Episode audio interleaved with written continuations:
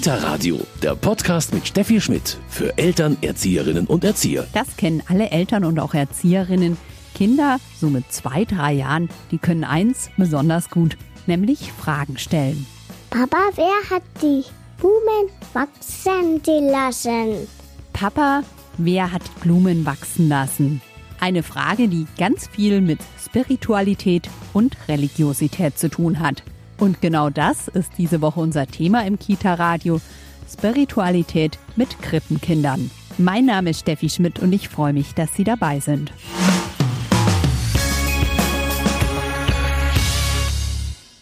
Spiritualität mit Kleinkindern, das ist heute unser Thema im Kita-Radio. Und ich spreche dazu mit der Religionspädagogin Viola Fromme-Seifert, die sich sehr, sehr viel mit diesem Thema beschäftigt hat. Und als erstes mal, Frau Fromme-Seifert, stelle ich mir gleich die Frage, Kinderspiritualität, das klingt jetzt sehr, ja, ich sag mal gehoben. Was ist das eigentlich? Was bedeutet das? Das Schöne ist, wenn wir von Kinderspiritualität reden, dass es eigentlich gar nichts ist, was wir ähm, Kindern erst geben müssen oder in Kinder hineinfüllen müssen, sondern das ist ganz naturgegeben eigentlich schon längst da. Ich bezeichne das immer als inneren Funken und so einen Funken kann man natürlich auch sehen. Das heißt, alle Pädagoginnen, Eltern, Großeltern, ähm, Fachkräfte, Kindertagespflegerinnen müssen nur ihre Antennen ausfahren und können die Spiritualität schon entdecken. Und äh, Spiritualität zeichnet sich dadurch aus, dass das Kind ein naturgegebenes Beziehungsbewusstsein hat. Das heißt, das Kind möchte mit sich selbst, mit dem Du, der Welt der Natur, der Zeit, dem Raum und der größeren Macht, die alles gemacht hat, in Verbindung sein. Und das ist natürlich auch wissenschaftlich erforscht. Wie ist das erforscht? Also wie macht man das überhaupt? ja, das ähm, ist ganz interessant, insbesondere international. Zum Beispiel in Großbritannien wurde das erforscht von ähm, Kinderpsychologen David Hay und Rebecca Ney, die sich über viele Jahre mit unterschiedlichen Kindern getroffen haben, die aus verschiedenen Kontexten kamen und in verschiedenen Lebenssituationen waren, mit Geschwistern ohne, sehr krank, reich, also alles, was man sich vorstellen kann. Und sie haben entdeckt in den Gesprächen, was steckt eigentlich in den Kindern, was gibt den Kindern Kraft und was bringen alle Kinder von Natur aus mit. Und da haben sie diesen Kern, dieses Beziehungsbewusstsein, das nennen, nennen sie Relational Consciousness, entdeckt und ähm, dann eben auch genau belegt. Und ähm, das kann man auch wunderschön in dem Buch The Spirit of the Child nachlesen. Und ähm, die katholische Hochschule in Nordrhein-Westfalen hat dann auch mal noch in Deutschland eine Studie gemacht, Dazu kann man auf der Internetseite rp-elementar ganz viel nachlesen.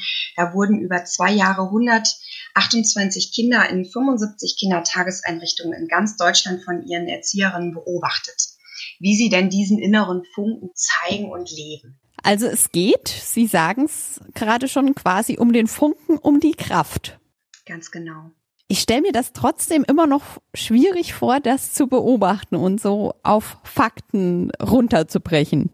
Ja, ich mache es einfach mal ganz konkret an, an Beispielen. Ähm, wir haben das sehr, sehr junge Kind, das kommt ähm, in die Kita, ist in der Eingewöhnungsphase. Und wenn wir Religionspädagogen dann an ähm, Spiritualität denken, dann verbinden wir das ganz eng mit der Bindungstheorie. Also das Kind, das sicher gebunden in die Kita kommt, sich wohlfühlt und geliebt fühlt, das wird explorieren, wird die Welt entdecken. Und dann wird es auch diesen Funken zeigen. Es wird sich zum Beispiel in Verbindung setzen mit dem, was es in der Natur entdeckt. Vielleicht einen Marienkäfer finden und versuchen, den zuzudecken mit einem Blatt, weil der wohl friert. Ähm, und alle Erzieherinnen im U3-Bereich und ähm, Kindertagespflegerinnen, Tagesmütter werden bestätigen können, wie empathisch selbst die jüngsten Kinder sind, wenn sie sich mit dem Du in Verbindung setzen.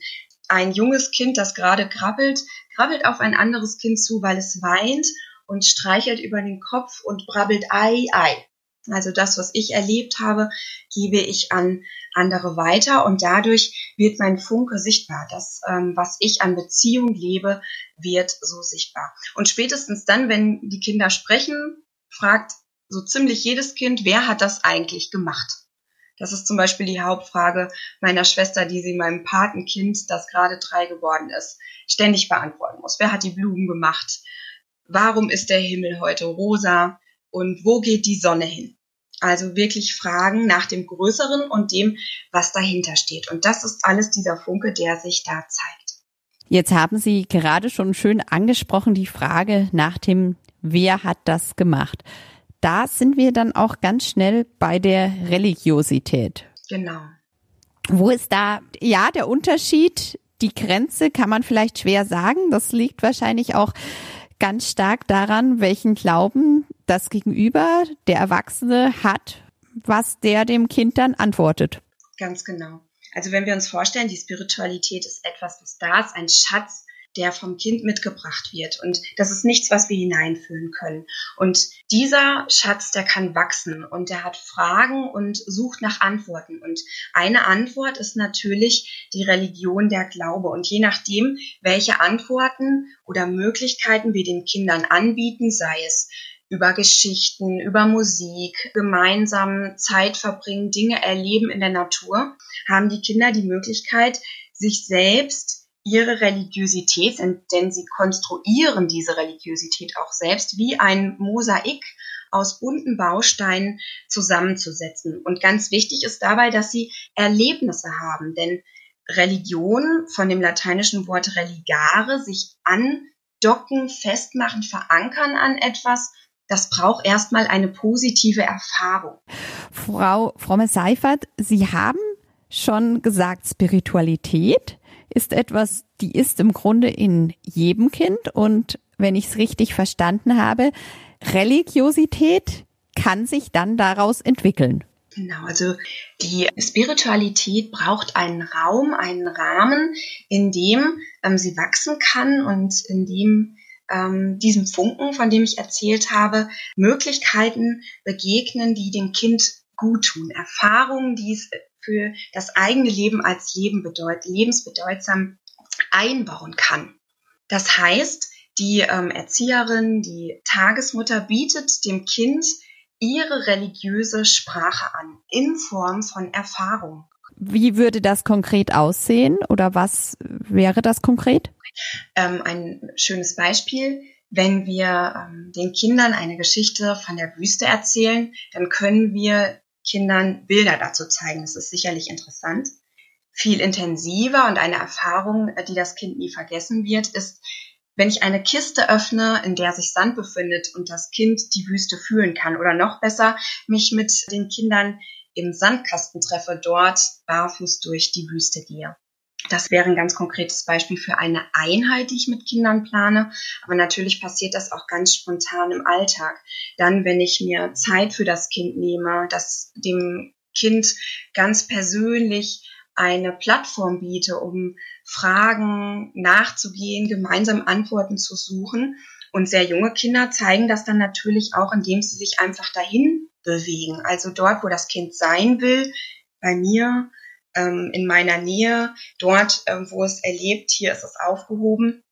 Da kann es dann eben auch religiöse Erfahrungen machen. Das heißt, es ist jetzt nicht unbedingt in der Krippe das Gebet vor dem Essen, das vielleicht auch natürlich hm, gut tun kann, sondern es sind diese Alltagserfahrungen.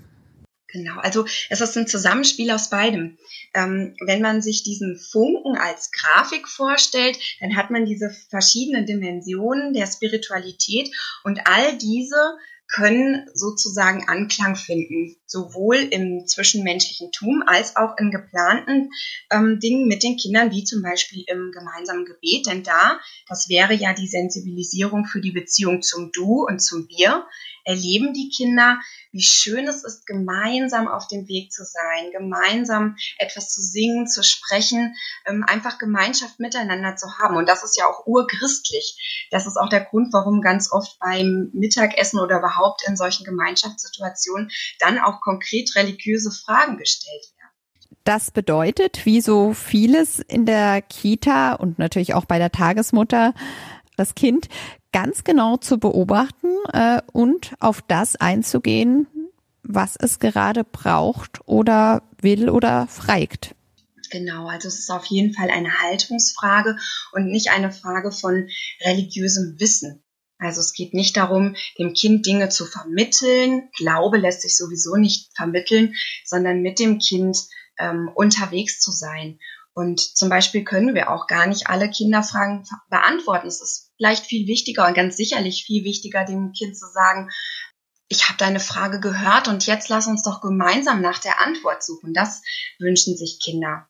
Erwachsene, die sie ernst nehmen und ihnen auf Augenhöhe begegnen. Und schon allein das ist eine religiöse Erfahrung. Wenn ich morgens hineinkomme und mir jemand sagt, schön, dass du da bist, dann wächst mein Ich. Das ist ein Geschenk für den inneren Funken. Sie haben vorher die Frage Ihrer Nichte angesprochen. Wer hat diese Blumen gemacht? Was wäre dann da so eine Reaktion? Also meine Reaktion wäre ganz konkret, was denkst du denn? Und dann wäre ich sehr gespannt, ähm, was sie dann sagt. Und dann würde ich gemeinsam mit ihr schauen. Wir können uns Bücher anschauen. Vielleicht können wir auch andere Leute fragen, andere Kinder fragen. Und dann habe ich ganz am Ende im dritten Schritt dann auch meine erwachsene Antwort für das Kind. Also ich achte immer darauf, dass wenn wir gemeinsam dieses bunte Mosaik des Glaubens basteln, dass auch die bunten Steine des Kindes, also die eigenen Ideen des Kindes da hineingesetzt werden und nicht sofort meine Antwort darauf kommt und das Kind sich vielleicht gar nicht mehr traut zu sagen, was es eigentlich selbst an Ideen mitbringt. Denn Sie haben es gerade schon angesprochen, jeder Glaube letztendlich besteht aus vielen persönlichen Bausteinen und das ist auch beim Kleinkind schon so, beziehungsweise es legt sich den Weg dahin. Ganz genau. Und besonders äh, groß ist der Baustein Spiel bei dem sehr jungen Kind. Also da erleben wir auch intensive religiöse Erfahrungen. Wenn wir ähm, sehen, dass Kinder monatelang noch nach Weihnachten Maria und Josef spielen, wahrscheinlich auch, weil sie sich sehr mit der Familiensituation identifizieren können. Oder St. Martin einfach ganz, ganz toll finden und auch im Sommer noch den Mantel teilen, weil äh, Teilen etwas ist, das sie anstreben. Dann wird deutlich, also sie haben da andere Umgangsweisen und Spiel ist ihre Ausdrucksweise, ihre Sprache. Sie müssen uns nicht unbedingt in Worten sagen und zeigen, was sie bewegt. Vor allen Dingen passiert das im Spiel. Deswegen empfehle ich auch, immer den Kindern ähm, Spielangebote religiöser Natur zu machen und nicht die Themen wegzuräumen, nur weil der Jahreskreis es vorgibt. Denn die Uhren der Kinder ticken einfach anders. Das heißt, ähm, Sie haben es gerade schon gesagt, St. Martin kann man auch mal im Juli spielen. Ja, unbedingt. unbedingt. Zu all dem, was ich gerade ähm, erklärt habe, gibt es auch ein wunderschönes Video. Das ist im Grunde ein Zeichentrickfilm, ein Erklärvideo, ausgehend von der Spiritualität, was ist denn beim Kind da, über das Geschenkte, die Religiosität, die sich im Raum entwickeln kann, bis hin zu den Spielmöglichkeiten, die die Kinder haben. Und da sieht man zum Beispiel am Ende, ähm, wie Kinder im Sommer ähm, Sternsinger sind. Das ähm, Video nennt sich Das Kind und der innere Funke. Und äh, das ist entweder auf meiner Homepage oder natürlich auch auf YouTube zu finden. Sehr schön. Wir haben schon einiges erfahren über den Zusammenhang Spiritualität, Religiosität. Wie entwickelt sich das? Jetzt ist es momentan eine schwierige Zeit. Die Kitas haben gerade erst wieder für alle Kinder eröffnet. Trotzdem stehen schon die Eingewöhnungen wieder an oder laufen schon. Jetzt ist es so derzeit, dass man da leicht solche Themen ein bisschen hintrüber fallen lässt. Das ist aber eigentlich gerade in diesem Punkt Spiritualität, Religiosität nicht die richtige Herangehensweise. Ich denke, gerade in dieser Zeit ist es etwas, was den Kindern Kraft gibt. Also ähm, religiöse Angebote bestärken Kinder darin, machen Mut. Angefangen bei dem Kindermutmachlied ähm, über Halte zu mir, guter Gott, bis hin zu einer Situation, in der sie ähm, erfahren, dass Jesus segnet. All das äh, sind Inhalte, die Kinder bestärken in Zeiten, in die für uns alle und besonders auch für die jungen Kinder sehr verwirrend sind. Ich denke da an mein kleines Patenkind, ähm, der dachte, dass die Kita wegen ihm geschlossen sei, aufgrund seines Hustens, der jetzt aber nicht von Corona ausgelöst wurde. Abgesehen davon, wenn wir auf die Spiritualität der Kinder blicken, ist ja dieser Funke jetzt ja auch äh, so ein bisschen verschlossen. Denn wie konnten die Kinder das jetzt in dieser Zeit der Distanz ausleben? Dieser Wunsch, sich mit dem Du zu verbinden, was ganz viel mit körperlicher Nähe zu tun hat. Zum Glück konnten wir alle rausgehen in die freie Natur, so dass sie da ähm, diese Beziehungsebene ausleben konnten, aber das Du und das Wir und sicherlich auch das Gespräch über die Frage nach dem, wie ist das denn mit Raum und Zeit? Warum sterben denn Menschen? Wo gehen die denn hin, wenn die gestorben sind? Gerade in solchen Zeiten auch irgendwie sehr, sehr wichtig. Und die Frage, wo ist denn da Gott auch wieder da? Und nicht alle Eltern ähm, sind da die Ansprechpartner, die mit den Kindern diesen Weg gehen wollen. Diese Fragen sind dann Fragen, die tauchen dann auf jeden Fall im Kindergartenalter dann schon auf. Definitiv. Also wirklich, wir haben in dieser Studie festgestellt, dass schon wirklich Zweijährige diese Frage nach dem ähm, Tod stellen. Buffy, Buffy ist der Hund des Nachbarn. Wohin Buffy Torben? Warum Buffy Torben? Und das wochenlang und das möchte bearbeitet werden. Und all das, was gerade passiert, das geht auch an den jungen Kindern nicht vorbei. Selbst wenn wir es versuchen, irgendwie zu verstecken, bekommen sie ganz, ganz viel mit mehr, als wir glauben. Mhm. Auch hier zählt einfach auf das Kind hören, Offenheit äh, mitzubekommen, was hat das aktuell für Fragen.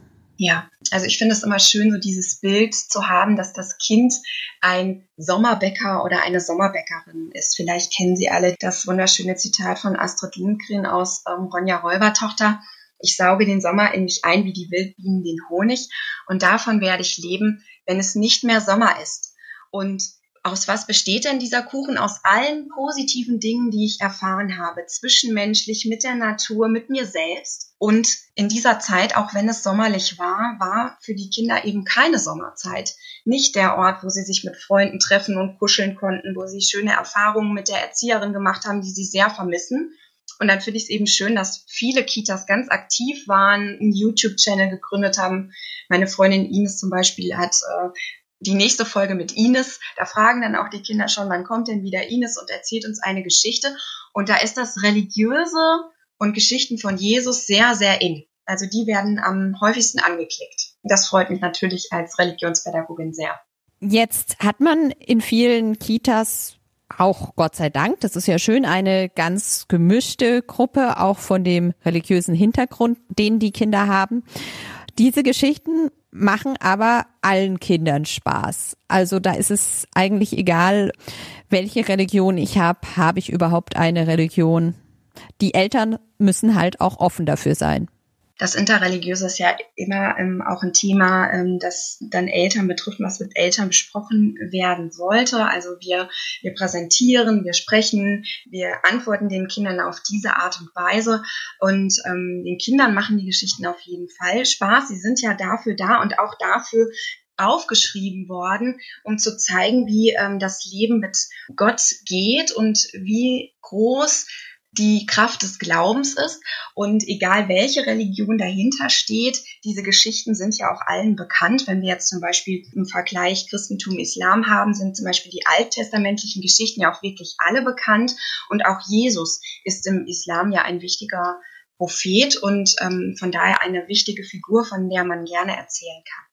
Jetzt ist es sicher so, dass sich auch viele Eltern, aber auch Erzieherinnen und Kinderpflegerinnen, selbst wenn sie in einer kirchlichen Einrichtung arbeiten, vielleicht das Gefühl haben, ich bin selber ein bisschen unsicher, bin gar nicht so bibelfest. Hoffentlich sage ich nichts Falsches. Sie sagen aber ganz klar, falsch kann eigentlich nichts sein bei der religiösen Erziehung. Genau, also das, das Wichtige ist im Blick zu haben, dass, dass es sich um einen Selbstbildungsprozess des Kindes handelt. Und das Wichtige dabei ist, das Kind mit den Fragen zu begleiten und gemeinsam auf der Suche zu sein. Und dabei ist man als erwachsene Person nicht in die Verantwortung gestellt, sofort eine perfekte theologische Antwort zu haben, sondern ganz im Gegenteil, gemeinsam zu forschen und zu recherchieren.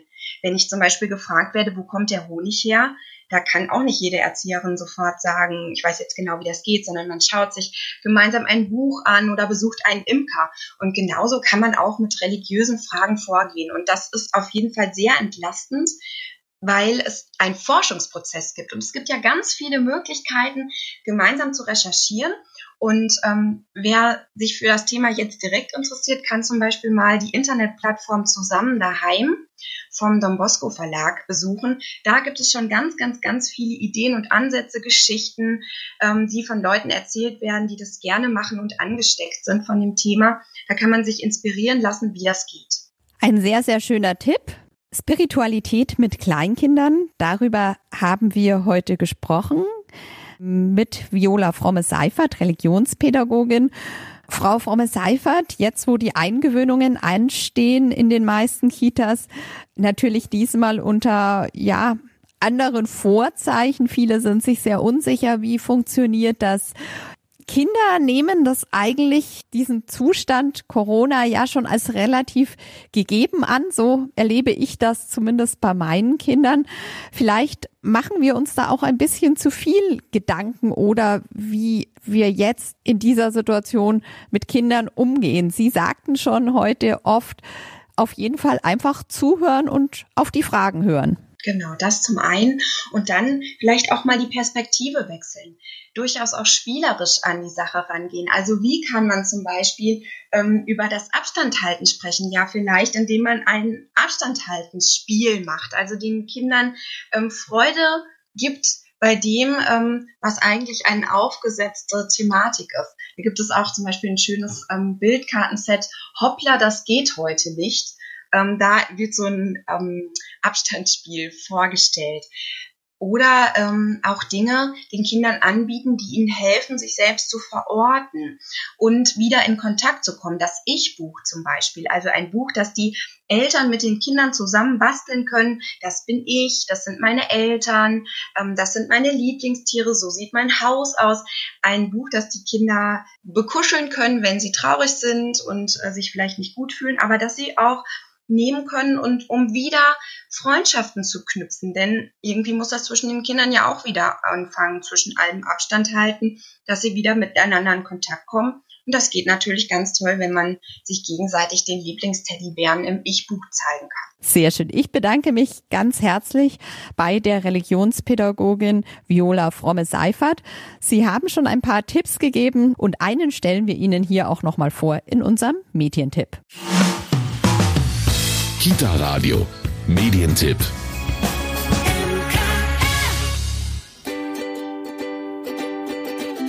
Hoppla, das geht heute nicht. Eine Bilderbuchgeschichte übers Abstand halten. Begrüßen, spielen, kuscheln. Geht das, wenn man Abstand halten soll, um sich nicht anzustecken? Der kleine Hopp und seine Mutter probieren das einen Tag lang aus.